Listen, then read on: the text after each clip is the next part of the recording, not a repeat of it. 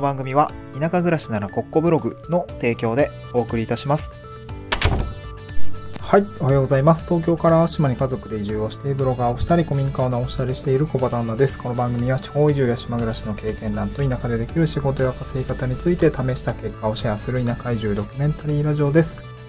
えっ、と、今日のトークテーマはですね、自分がまたゼロから移住するときにやることということで、えっ、と、今、まあ、僕が発信している内容ですね、移住後の働き方についてのお話ということで、うん、まあ、あれですね、会社を辞めたりとか、まあ、その、僕の場合はライフステージが変わったっていうことですね。あの、子供ができたりとか、まあ、結婚したりしたり、なんかそういうところもあると思うんですけれども、まあなんかこう、ライフスタイルをガラリと変えるっていうことで結構勇気がいると思うんですよね。うん。で、私の場合も、今子供が0歳と2歳で、えー、なんだろう、子育てに、まあ重きを置く時間というか、まあ今後ね、どうだろう、まあ子供がね、まあ成人して離れていく、まあもしかしたら、あの、大学、いや、どうだろう、わかんないね。まあとりあえず15年ぐらいは多分子供たちと一緒にいる時間を多分長く足りたい、長く取りたいなと思っていて、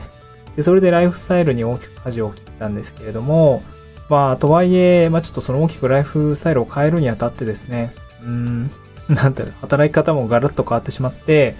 えー結構立ち上がりっていうところは、あのまあ、今後ね、15年を頑張る、なんだろう、長く安定した生活とか、子供たちがいる中での暮らしを豊かにするために、直近の3年はね、頑張らないといけないかなと思ってるんですけど、まあそんな感じでですね、あの、ライフスタイルを変えるためにちょっと大きく移住という選択肢を私は取りました。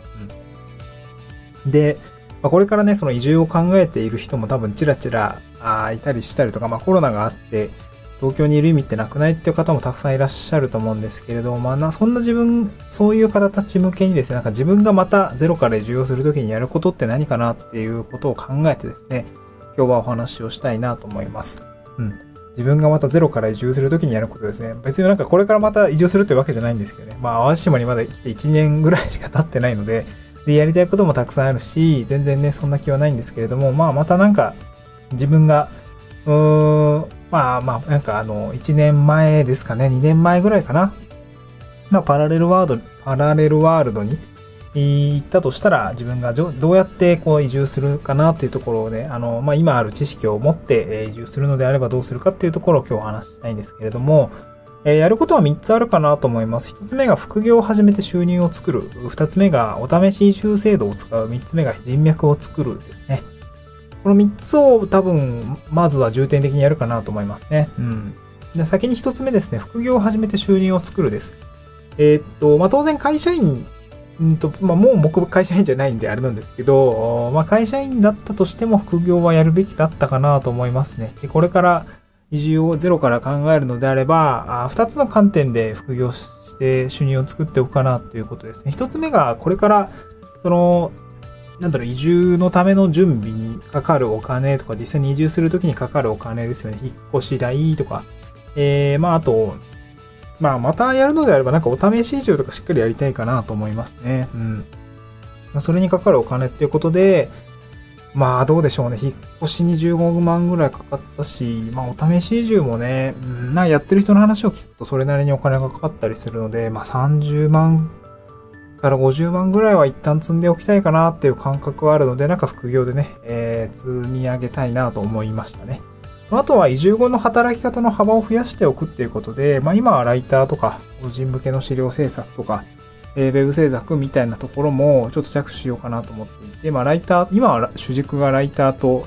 えー、法人向けの資料制作になってますね。先月は3万円ぐらいとか。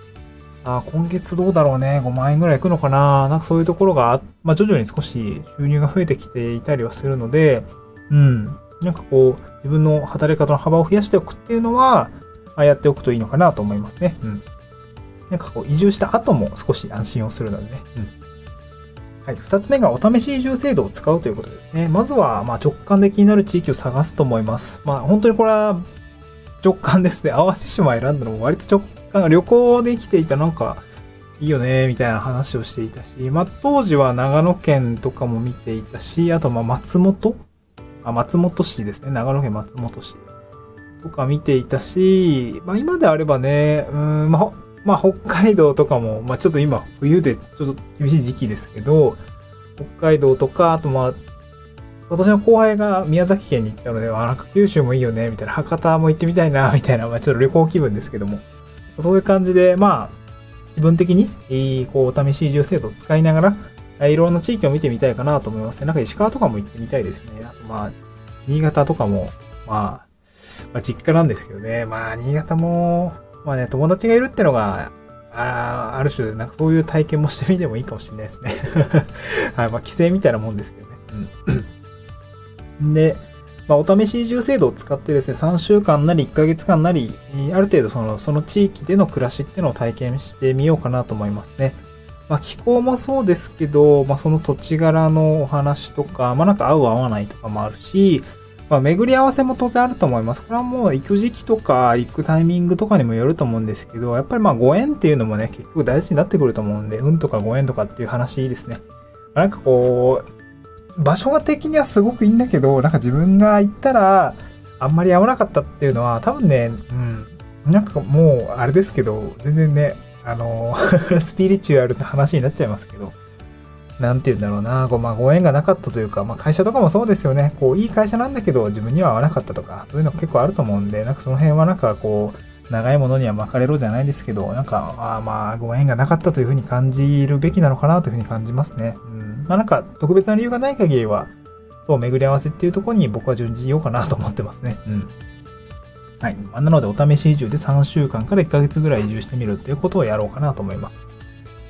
あとは玄関期にも訪れてみるっていうところもやるかなと思います。で、まあ北海道であれば真冬だし、まあなんか九州とかでば真夏もや行ってみるべきかなと思うし、あと新潟とかだったら梅雨の時期ね、梅雨めっちゃ長いから本当に もうずっとどんよりしてるから超大変ですけど、まあ、北海道とかって本当に梅雨なくていいっすよね。まあ夏の北海道まあいいよなっていうところはすごく感じますね。まあ、冬の淡路島はもう、まあ、ちょっと寒いんですけど、やっぱ雪がないからすごく良かったかなっていう感じはありますね。まあ、なのでそういうお試し移住を使って、えー、気候だったりとか、まあ、人柄だったりっていうところを、まあ、確認するかなと思いますね。うん。で、最後3つ目なんですけど、人脈を作るということですね。これ具体的には、そのお試し移住をしてみたり、まあ、した後ですよね。した後とか、あとは移住相談をした後、まあ、その、誰かを紹介してもらったりをしてですね、先輩移住者と繋がることが、やっぱり私はやるかなと思いますね。まあ、今も、そういうことをお勧めしてますし、やっぱ僕はそれで結構いろいろな情報が聞けて、良かったなと思うし、移住した後もかなり助かっているところがある、ありますので、かなり、なんだろうな、ここは、最重要項目みたいな感じなのかなというふうに感じますね。うん。で、これ、まあ一つ tips じゃないですけど、現地のキーパーソンとか接触して、まあ先輩移住者でもいいんですけど、これ地元の人が集まる場所で酒を飲むっていうことは絶対やりたいなと思いますね。これはもうやっとくとすぐ人脈広がりますね。僕もこの淡路島に来ていて、俺以前言ったかもしれないですけど、その、えっ、ー、と、近隣の方がよく飲みに行く居酒屋に連れてってもらったらですね、めちゃくちゃすぐ人脈広がりました。そこから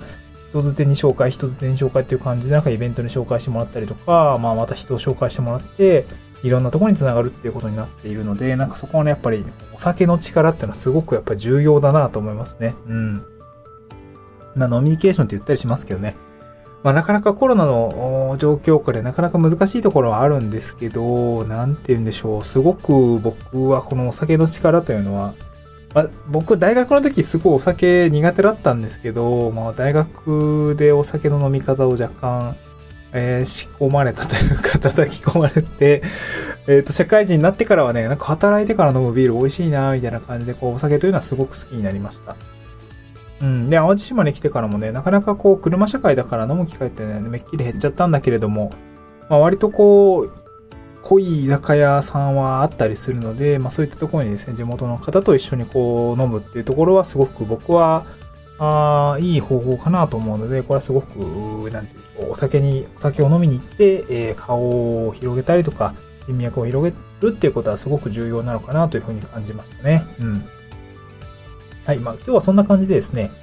えっ、ー、と、自分がまたゼロから移住するときにやることということで、まあ3つご紹介をしました。副業を始めて収入を作る。まあ、あの、移住の資金作りっていうのをするっていうことですね。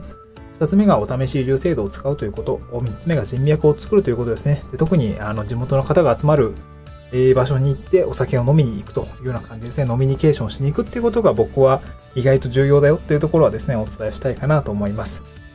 はい。まあ、で、ゼロから移住をするときにやることですね。これ、ちょっと、えー、宣伝みたいになっちゃうんですけれども、今日合わせて読みたいんですね。書籍の紹介のブログ記事を貼り付けております。あの、スタンド FM の概要欄にですね、ノートリン、ノートの台本の記事を貼り付けておるんですけれども、えー、こちらにですね、あの、まあ、書籍紹介の記事も掲載をしております。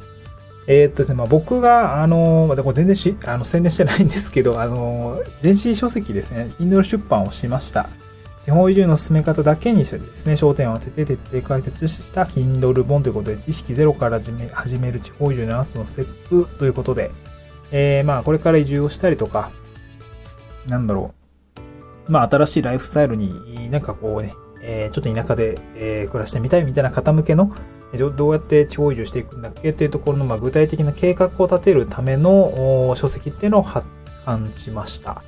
まあ、やることを結構具体的に書いております。で、何文字ぐらいだろう ?3、え？何万字？何万字 ?3 万字ぐらい？